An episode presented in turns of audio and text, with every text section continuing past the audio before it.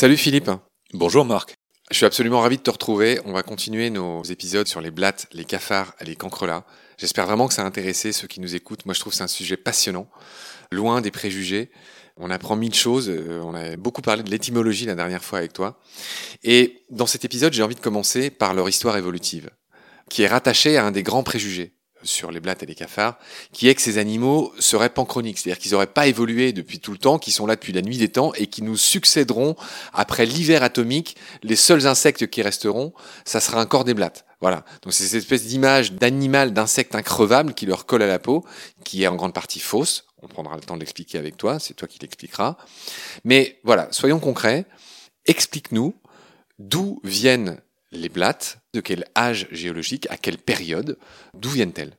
Alors en fait, les, les, blattes sont effectivement des organismes anciens. Le groupe des blattes, l'ancêtre commun de toutes les blattes, en fait, euh, est issu d'une diversification au sein euh, des insectes euh, qui date de plusieurs centaines de millions d'années. Donc l'ancêtre commun de tous les insectes, faut le rappeler, date du Dévonien. Hein.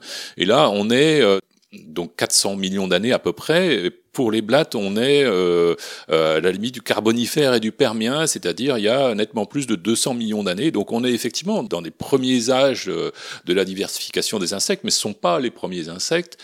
Et puis surtout, comme tu viens de le dire, les blattes euh, de cette époque-là euh, ne sont pas les blattes d'aujourd'hui. Euh, pendant plus de 200 millions d'années, il y a eu beaucoup d'événements d'évolution et aujourd'hui, on a des espèces qui sont présentes dans l'environnement et qui ne sont pas forcément plus anciennes que la plupart des espèces vivantes.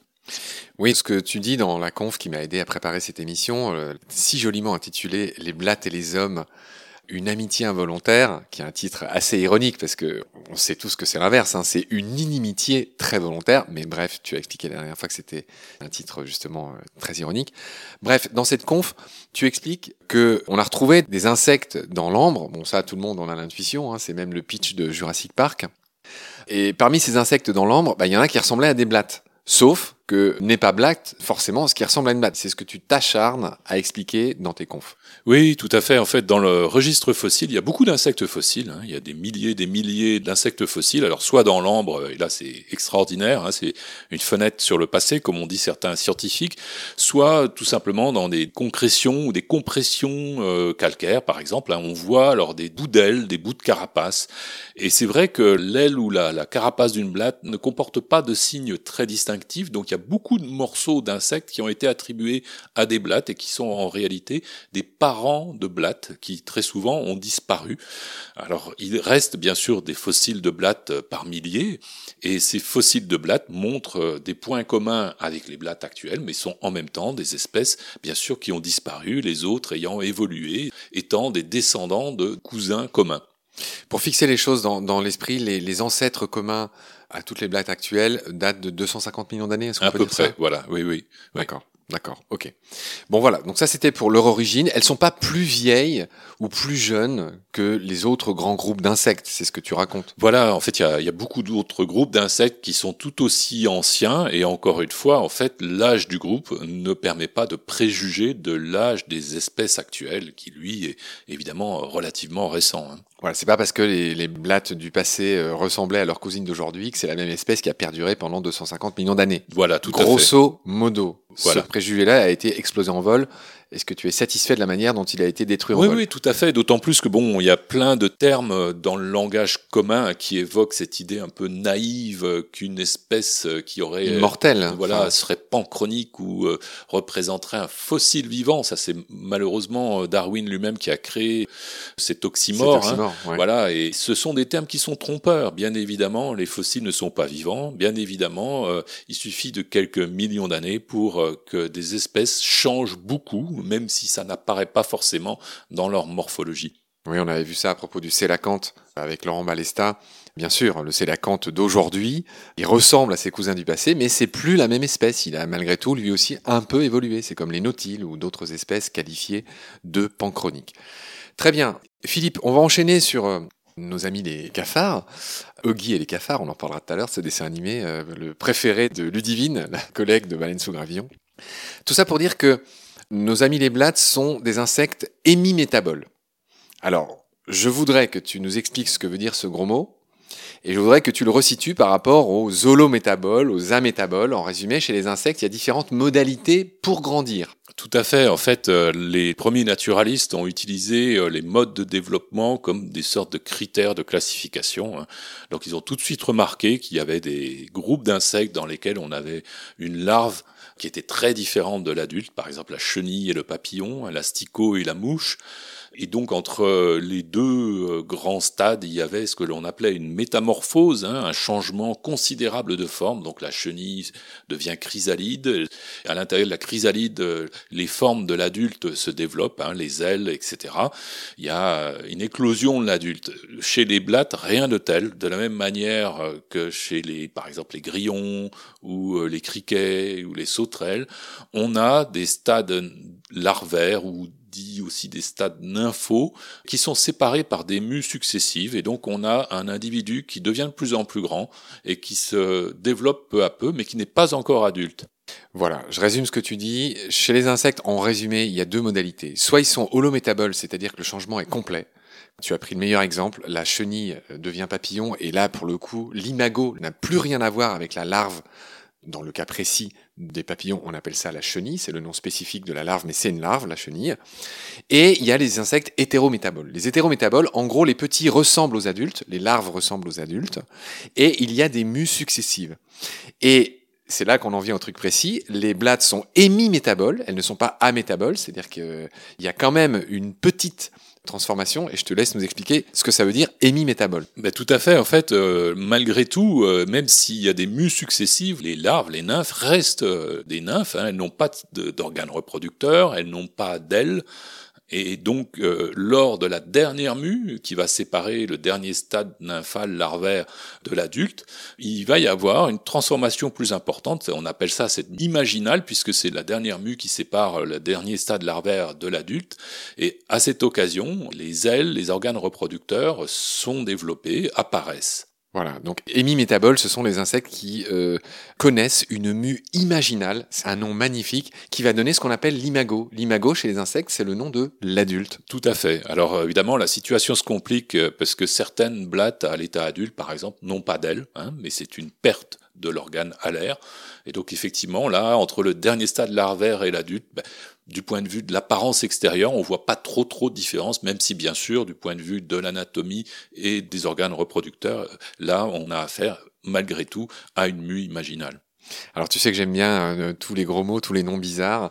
On va passer vite sur les différentes parties du corps d'une blatte, mais je voulais quand même que tu me dises un mot sur le pronotum, que tu nous expliques ce que c'est, et puis que tu m'expliques c'est quoi les stergites et les ternites, je sais plus ce qu'il y a sur le dos, sur le ventre, les anneaux en fait de son abdomen. Oui, alors c'est vrai que la blatte a une morphologie assez simple et assez facile à comprendre à l'examen extérieur. Hein. Trois grandes divisions, il y a la tête, le thorax et l'abdomen, comme chez tous les insectes. Alors la tête est pas trop visible chez la blatte parce qu'elle est dite en position opistognate, elle est assez plate, elle est renversée vers l'arrière. Hein. La blatte a le front contre le, collé au sol, voilà, et la bouche est située euh, vers l'arrière, donc regarde l'arrière du corps.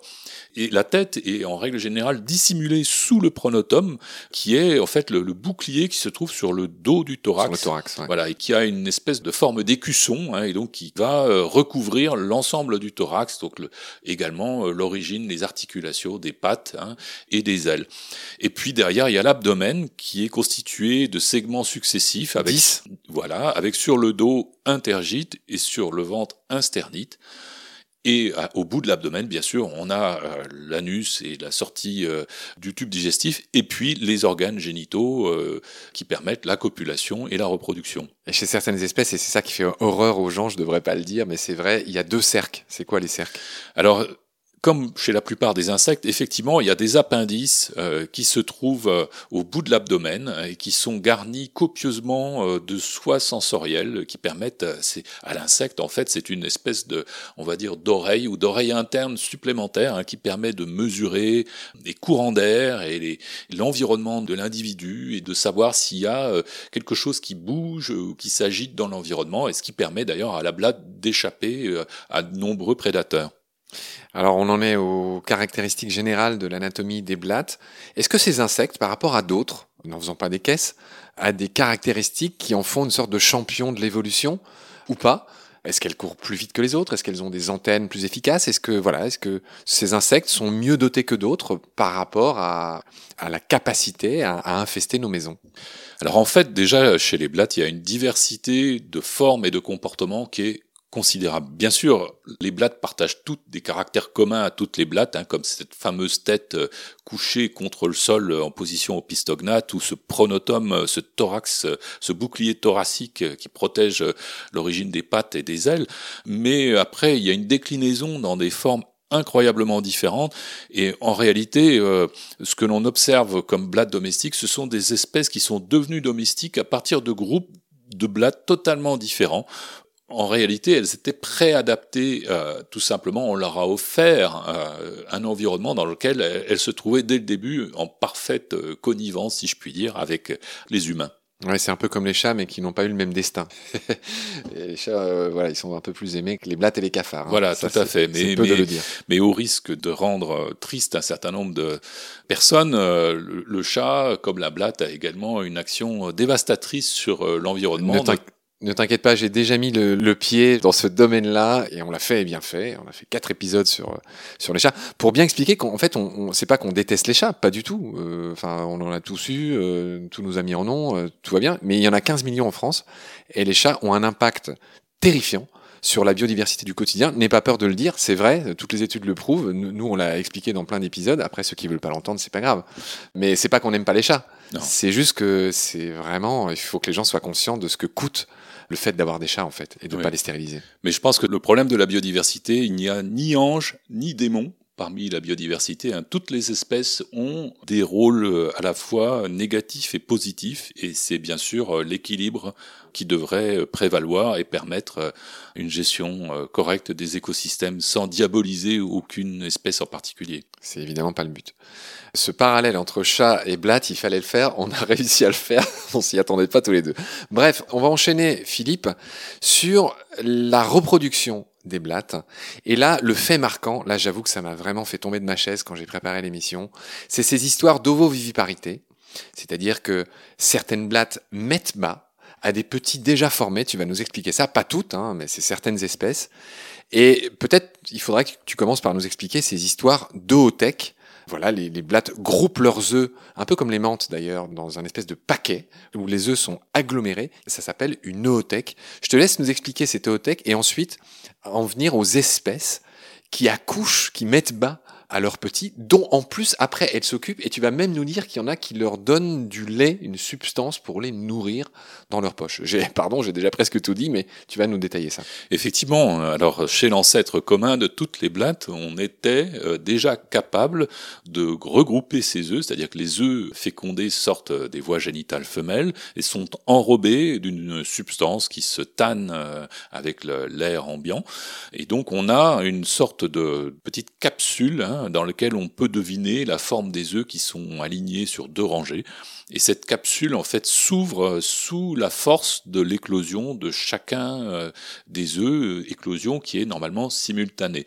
Donc la plupart des espèces, en fait, larguent cette capsule dans le milieu naturel. Alors certaines ont déjà des comportements un peu particuliers, c'est-à-dire qu'au lieu de la larguer simplement dans leur habitat, bah, elles, creusent un petit trou, elles mettent la capsule au fond du trou, elles la recouvrent avec de la salive et des débris elle la dissimule. Et ces capsules, il faut le savoir, sont souvent parasitées par des petites guêpes euh, parasites. Hein. Donc euh, de là à penser que ce comportement d'enfouissement euh, soit adaptatif, il n'y a qu'un pas. Mais surtout, comme tu viens de le mentionner, il y a plusieurs groupes de blattes chez lesquels on a quelque chose de complètement différent qui est arrivé. L'ootech, cette boîte à œufs, sort des voies génitales de la femelle et puis elle rentre immédiatement dans une poche dite incubatrice qui se trouve à l'intérieur de l'abdomen, juste à proximité euh, des voies génitales. Et la femelle garde alors cette oothèque dans cette poche pendant un certain nombre de jours jusqu'à l'éclosion des œufs. Donc là, on n'a pas de placentation, bien sûr, comme chez les mammifères, hein, mais il n'empêche qu'on assiste lors de la naissance à une sorte de mise bas. Hein. L'oothèque sort de cette poche, les œufs éclosent et on peut voir une femelle avec les petites larves de blattes tout autour, à la cuticule encore humide. Hein. Et alors, encore plus compliqué, chez quelques espèces, il y a des échanges d'eau entre les œufs dans la poche et la femelle, donc pas de nourriture. Par exemple, la blatte germanique fait ça. Hein. donc si on enlève l'otec de la poche de la femelle, elle meurt immédiatement en, se desséchant. Et puis l'otec, hein, tu parles. Low-tech, oui, tout à fait. Et euh, chez une espèce que l'on trouve dans le Pacifique, Diploptera punctata, il y a même euh, un échange de nourriture, c'est-à-dire que là, les œufs reçoivent euh, une sorte de lait à travers la paroi de la poche incubatrice. Et il s'avère là que les, les, larves, quand elles sont mises bas par la femelle, sont en nombre moindre, mais de taille déjà colossale. Ça leur permet quelque part, grâce à cette nourriture, de chanter les premiers stades larvaires, hein, dans lesquels la taille est petite et la survie est difficile. Philippe, tu m'as signalé qu'il y avait d'autres insectes qui produisaient euh, quelque chose de similaire. Voilà, tout à fait. En fait, euh, de manière évidemment complètement convergente, hein, sont des apparitions indépendantes au plan évolutif. Euh, il y a un dermaptère qui est capable également de nourrir des larves. et puis la fameuse... Dermaptère, juste pour préciser, c'est la famille des perce-oreilles. Voilà, tout à fait. forficules, perce-oreilles. Voilà, il y a des perce-oreilles assez bizarres hein, qui sont parasites de chauves-souris, par exemple, hein, et qui ont des comportements analogues à cette fameuse blatte qui produit du lait. On a également la fameuse mouche tsetse, hein, la glossine euh, de sinistre mémoire, puisque c'est le, maladie du sommeil. Voilà, vectrice de la maladie du sommeil. Eh bien, cette mouche est également euh, vivipare et de la même manière, elle donne des substances nutritives, donc une sorte de lait, à ces petites larves. Alors, c'est pas fini les surprises. Chez les blattes, certaines espèces prodiguent également des soins aux jeunes avec lesquels elles restent. Alors, de là à dire qu'elles les éduquent, peut-être pas. Donc, il y a beaucoup de grégarisme. Donc, ça, tous ceux qui ont des blattes chez eux euh, le voient. Hein. C'est-à-dire que les blattes, elles aiment bien parfois, pour certaines espèces, vivre ensemble. Mais c'est le cas des mamans et de leurs rejetons. Oui, tout à fait. Alors, on a l'impression, quand on regarde les circonstances dans lesquelles ça se produit, qu'il faut à la base, au plan évolutif, avoir une promiscuité obligée entre la mère et les larves. Alors soit parce qu'on est ovovivipare, si on incube les œufs dans une poche incubatrice dans son propre corps, évidemment, lors de la mise bas, on se trouve en promiscuité avec les larves. Et alors, si en plus l'habitat est confiné, par exemple euh, la fameuse blatte rhinocéros qui vit dans des terriers en Australie, une blatte géante, elle se trouve dans son terrier, elle met bas dans son terrier, et là elle se trouve en promiscuité avec ses larves, et elle va même chercher euh, des feuilles mortes à l'extérieur du terrier pour nourrir les larves au fond du terrier. On a également d'autres exemples, hein, une blatte qui mange du bois en Amérique du Nord et en Asie de l'Est et qui va se trouver dans des galeries dans le bois et là qui va carrément échanger des fluides nutritifs euh, par euh, l'anus avec les larves, donc une forme de, nourrissage qui ressemble fortement à ce que l'on connaît chez des insectes sociaux, euh, par exemple abeilles ou fourmis. D'accord, Philippe. Bon, on va enchaîner, on va finir cet épisode sur ce que mangent les blattes. Donc, euh, j'imagine que tu vas me dire qu'elles euh, peuvent manger beaucoup de choses différentes? Oui, en fait, quand on pense on pense bien sûr blatte domestique, et là, on, a le répertoire de toutes les matières que des blattes consomment par accident euh, dans des habitats humains. En réalité, dans le milieu naturel, les blattes sont liées beaucoup à la matière organique en voie de décomposition et aux micro-organismes que cette matière contient. Donc on a des blattes qui vont manger des feuilles mortes, on a des blattes qui vont manger euh, des champignons, du bois mort, et donc la divergence dans ce domaine est infinie, et à chaque fois que l'on regarde une espèce, on s'aperçoit qu'il y a une spécialisation sur tel ou tel compartiment de la matière organique dans le milieu naturel. Bon, c'est vrai, on en parlera tout à l'heure, hein, on garde le suspense pour la fin, mais toutes les espèces euh, bah, qu'il y a chez nous, dans nos maisons, etc., qu'on essaye de chasser, de tuer, d'exterminer, ont une espèce de d'amplitude dans leur menu qui est phénoménale. Elles peuvent manger absolument de tout. Peut-être qu'on en parlera à ce moment-là. Oui, oui, oui, tout à fait. Là, ce que j'aimerais que tu me dises pour finir l'épisode, euh, Philippe, c'est que tu me parles d'une autre caractéristique des blattes qui est formidable. Il faut que les gens qui nous écoutent essayent de surmonter euh, leur horreur. Mais quand on dissèque une blatte, il y a beaucoup de corps gras à l'intérieur, des substances blanches quand on les écrase ou quand on les dissèque. Explique-nous à quoi servent ces corps gras, ce qu'il y a dedans. C'est fascinant. Oui, Alors tous les insectes, bien sûr, ont une ce que l'on appelle un corps gras, hein, qui est l'équivalent euh, au plan physiologique euh, de ce qui existe par exemple chez l'homme et les mammifères. De mon bidon du tien. Voilà. Et chez les insectes, en fait, ce corps gras, bah, comme chez l'homme, c'est un endroit où sont stockées euh, des matières lipidiques qui font partie du métabolisme du corps. Alors chez les blattes, il y a une particularité, c'est que toutes les blattes au sein de ce corps gras ont un, un organisme microscopique, une bactérie qui ne vit plus de manière libre, mais qui est uniquement inféodée aux cellules de ce corps gras et ces bactéries euh, permettent en fait de recycler euh, les déchets euh, qui se trouvent produits au sein de l'organisme blatte. Ils recyclent les urates. donc en fait, le pipi. voilà, tout à fait. Donc la blatte est capable de recycler son urine hein, quelque part, à tel point même que quand un mâle dans certaines espèces offre fait une offrande nuptiale aux femelles hein, dans le cadre de la reproduction, et eh ben très souvent l'offrande ce sont des urates, c'est-à-dire c'est de l'urine, parce que l'urine chez les blattes, grâce à ces bactéries a une valeur nutritive. Donc on est vraiment dans un système qui leur permet d'être incroyablement efficace au plan nutritif. Elles n'ont pas de déchets à proprement parler. Donc les Blats pratiquent ce qu'on appelle euh, la golden shower. Je ne sais pas si tu sais ce que c'est. Ben, tu, entrevois peut-être. J'entrevois ce que ça peut être, oui. Bon, très bien. Philippe, sur ces considérations à la fois érotiques et, et biologiques, euh, s'achève cet épisode. Je te remercie beaucoup pour ta gentillesse, tes lumières. Je te retrouve très vite pour la suite. On n'en a pas fini sur nos Blats, nos cafards et nos cancrelats. Prends soin de toi. À très vite. Salut. Oui, au revoir, à bientôt.